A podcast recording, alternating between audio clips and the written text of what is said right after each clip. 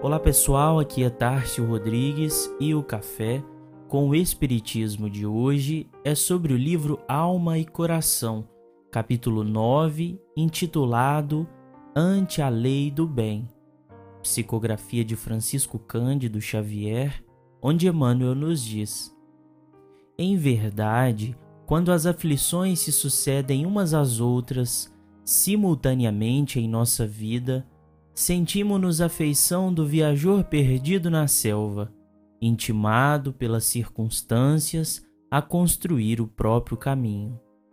Quando atingires um momento assim obscuro, em que as crises aparecem gerando crises, não atribuas a outrem a culpa da situação embaraçosa em que te vejas e nem admitas que o desânimo se te aposse das energias.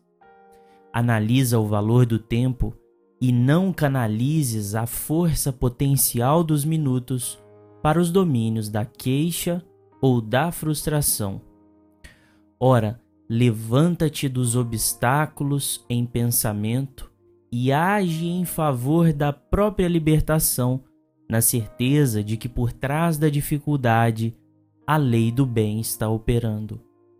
Certifica-te, sobretudo, de que Deus nosso Pai é o autor e o sustentador do sumo bem. Nenhum mal lhe poderia alterar o governo supremo, baseado em amor infinito e bondade eterna. À vista de semelhante convicção, o que te parece doença é processo e recuperação da saúde pequenos dissabores que categorizas por ofensas serão convites a reexame dos impeços que te crivam a estrada ou apelos à oração por aqueles companheiros de humanidade que levianamente se transformam em perseguidores das boas obras que ainda não conseguem compreender. Contratempos que interpretas como sendo ingratidão de pessoas queridas quase sempre apenas significam modificações dos desígnios superiores em benefício dos entes que amamos e que prosseguem credores de nosso entendimento e carinho. Discórdia é problema que te pede ação pacificadora. Desarmonias domésticas mais não são que exigência de mais serviço aos familiares para que te concilies em definitivo com adversários do pretérito, suprimindo possibilidades de retorno às causas de sofrimento e desequilíbrio que já te induziram a quedas e obsessões em existências passadas. E até mesmo a presença da morte não se define senão por mais renovação e mais vida. O Espiritismo nos lembra, principalmente com a reencarnação, o imperativo divino pelo qual se sujeita toda a natureza, desde o mais simples exemplar do reino mineral até o exemplo do Cristo, sujeitando-se completamente à vontade de Deus. Nesse império da lei divina, temos a renovação das circunstâncias e das criaturas sempre visando o bem e o melhor que cada um pode e deve fornecer.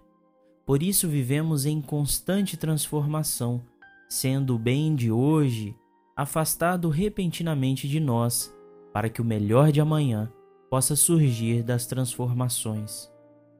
Quando Kardec pergunta acerca da lei de destruição, na questão 728 de O Livro dos Espíritos, obtém a seguinte resposta: Preciso é que tudo se destrua para renascer e se regenerar.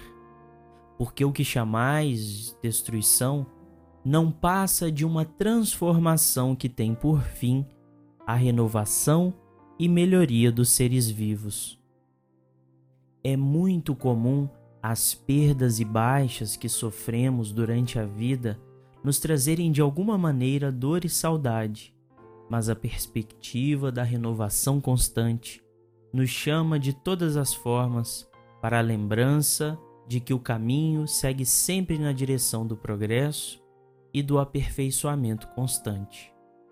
Como conclui Emmanuel, sempre que as aflições te visitem na forma de enfermidade ou tristeza, humilhação ou penúria, perseguição ou tentação, prejuízo ou desastre, não te rendas às sugestões de rebeldia ou desalento. Trabalha e espera entre o prazer de servir e a felicidade de confiar, recordando que se procuras pelo socorro de Deus, o socorro de Deus também te procura. E se a tranquilidade parece tardar, porque privações e provações se multiplicam, persevera com o trabalho e com a esperança, lembrando-te de que a lei do bem opera sempre e de que o amparo de Deus está oculto ou vem vindo. Fiquem com Deus e até ao próximo episódio do Café com o Espiritismo.